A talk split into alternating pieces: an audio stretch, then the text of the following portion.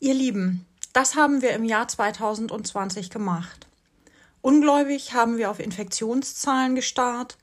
Ungläubig haben wir mit angesehen, wie Aluhutträger, Corona-Gegner und Rechtsextreme versucht haben, den Reichstag zu stürmen.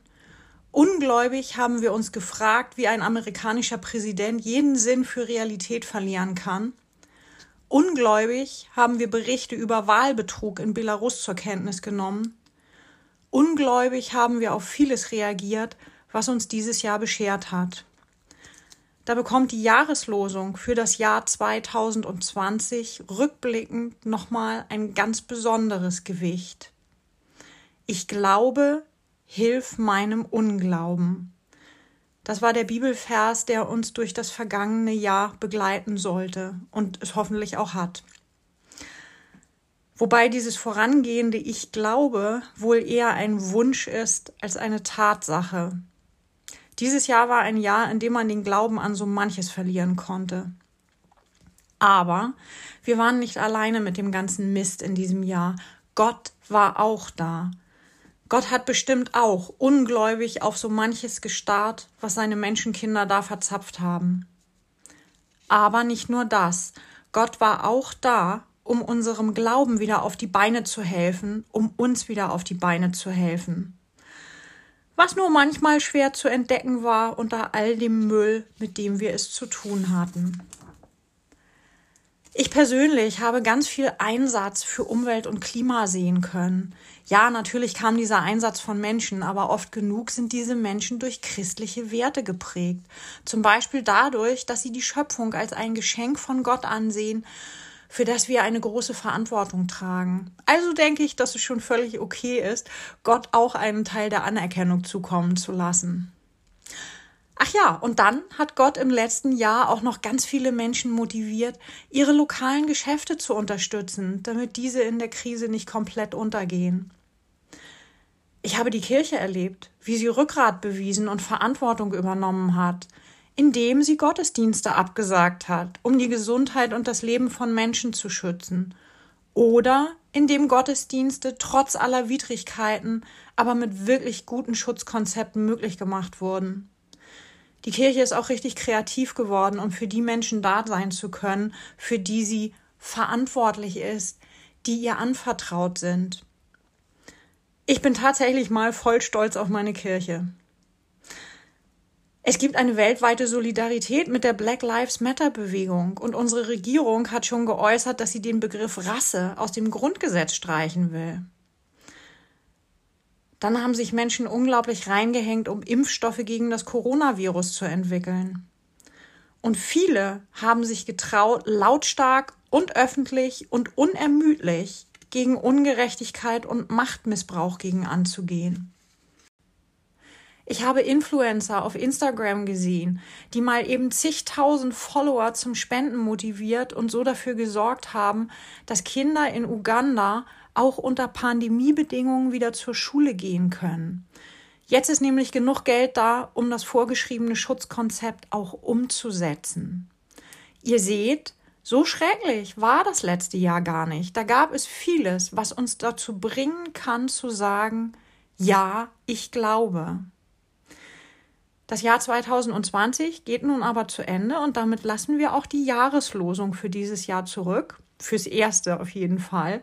Wir können diesen Vers natürlich immer wieder hervorholen. Aber durch das Jahr 2021 soll uns ein anderer Bibelvers begleiten. Dieser hier. Jesus Christus spricht, seid barmherzig, wie auch euer Vater barmherzig ist. Es wäre schön, wenn Gott in 2021 barmherziger ist als im vergangenen Jahr, könnte man zumindest denken. Manche von uns haben Gott vielleicht als ziemlich unbarmherzig empfunden und sich die Frage gestellt, wie Gott es überhaupt zulassen konnte, dass Menschen so sehr leiden mussten. Vielleicht hatten manche auch den Gedanken, dass Gott selbst für das Leid verantwortlich ist, als Strafe für unsere Selbstsucht, unsere Gier, unser Streben nach Macht und Anerkennung. Aber so ist Gott nicht. Also ich jedenfalls sehe Gott so nicht. Natürlich ist es auch für mich schwer auszuhalten, dass Gott nicht alle Gesetze des Universums auf den Kopf gestellt hat, damit mein Vater nicht an Krebs sterben musste. Gerade weil ich so fest davon überzeugt bin, dass Gott die Liebe ist. Aber hätte Gott das dann nicht auch für alle anderen todkranken Menschen tun müssen? Und für alle Hungernden und für die Armen und für die, die unschuldig im Gefängnis sitzen und die, die ungerecht behandelt werden, die Gefolterten, die Gequälten, die Missbrauchten?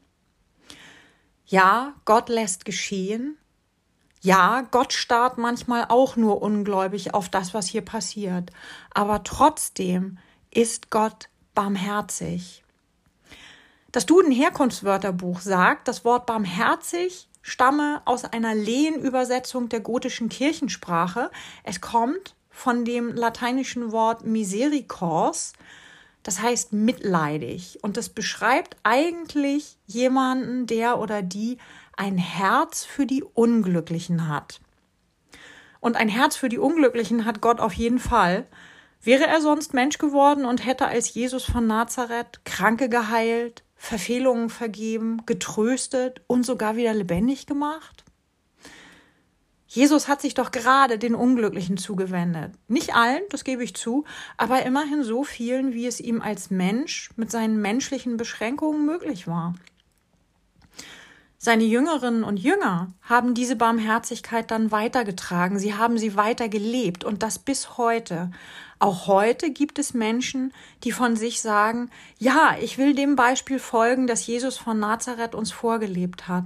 Und auch ich muss nicht für alle Unglücklichen auf der ganzen Welt da sein.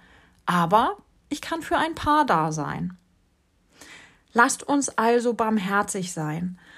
Und wenn wir uns in dem ganzen kommenden Jahr nur einem einzigen unglücklichen Menschen zuwenden, dann gibt es aber schon ein bisschen weniger Unglück in diesem Jahr.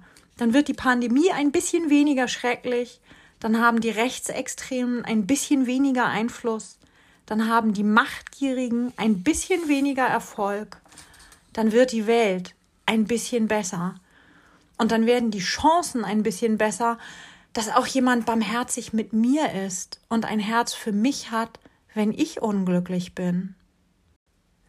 Wie gesagt, ein bisschen Barmherzigkeit reicht völlig aus. Es muss nicht gleich für die ganze Welt reichen. Aber wer weiß, vielleicht schaffe ich es ja auch, mich im kommenden Jahr mehr als nur einem Unglücklichen zuzuwenden. Amen.